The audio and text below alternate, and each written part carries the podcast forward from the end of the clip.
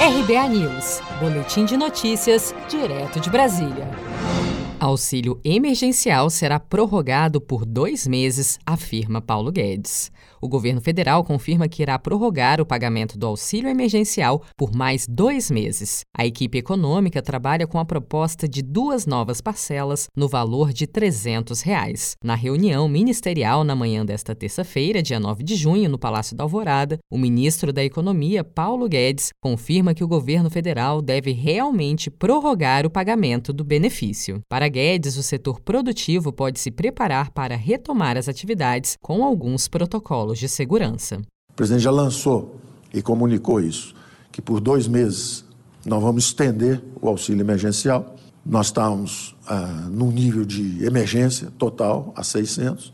Nós vamos começar agora uma aterrissagem com uma unificação de vários programas sociais e o lançamento de um Renda Brasil. Desta vez, a reunião foi bem diferente do que se viu na polêmica reunião do dia 22 de abril. O presidente Jair Bolsonaro se dirigiu aos ministros em tom amigável. Não houve xingamentos, broncas nem ataques ao Congresso ou ao Supremo Tribunal Federal. A reunião foi transmitida ao vivo nas redes sociais e na TV pública. Doze ministros foram escalados para contar suas realizações e a pandemia do novo coronavírus foi destaque na pauta.